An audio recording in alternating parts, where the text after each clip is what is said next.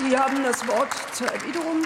Werte Frau Präsidentin, werte Frau Mast, diese Wertschätzung haben Sie durchaus zum Ausdruck gebracht. Wir würden wertschätzen, wenn man die Frauen tatsächlich vor Gewalt schützen würde. Und ich darf gerne noch mal ausführen, was Sie hier im Antrag der AG Haushalt der Fraktionen SPD, Bündnis 90, die Grünen und FDP vom 18.10.2022 im Haushaltsausschuss durchgesetzt haben. Es geht um Kapitel 1703, Titel 89323-290, Bundesprogramm zur Förderung von Innovationen im Hilfesystem zur Unterstützung gewaltbetroffener Frauen mit ihren ihren Kindern Baumodernisierung und Sanierung um 10 Millionen Euro reduziert. Und ich frage mich schon, meine sehr verehrten Damen und Herren, was diese Symbolpolitik soll, die ich hier eben auch angesprochen habe, einer Kapitänsbinde, One Love Binde gleich, hier in Orange rumzulaufen und den Frauen, die wirklich auf Hilfe angewiesen sind, wo die Frauenhäuser dafür zuständig sind, die Mittel zu entziehen, damit sie sich schützen können.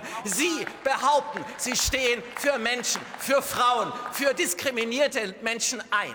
In Wahrheit betreiben Sie eine Schuldenpolitik, die Sie verschleiern. Sie betreiben eine Politik gegen die Interessen Deutschlands. Und wer darauf hinweist, den, den beleidigen Sie als Hetzer, den beleidigen Sie als jemand, der diskriminieren würde, der hier austeilt. Ich sage Ihnen mal ganz ehrlich, meine Damen und Herren, da im Interesse Deutschlands ist es, tatsächlich auf die eigenen Leute zu achten, die Bevölkerung zu schützen, unsere Industrie zu schützen, unsere Menschen in unserem Land zu schützen. Und in Ihrem Bundeshaushalt, den Sie hier vorgelegt haben, da ist absolut nichts davon zu sehen, genauso wenig wie in den Intentionen einer Ferda Attermann, die Deutsche mal als Kartoffel- und Spargelfresser bezeichnet hat. Dankeschön für dieses Lob.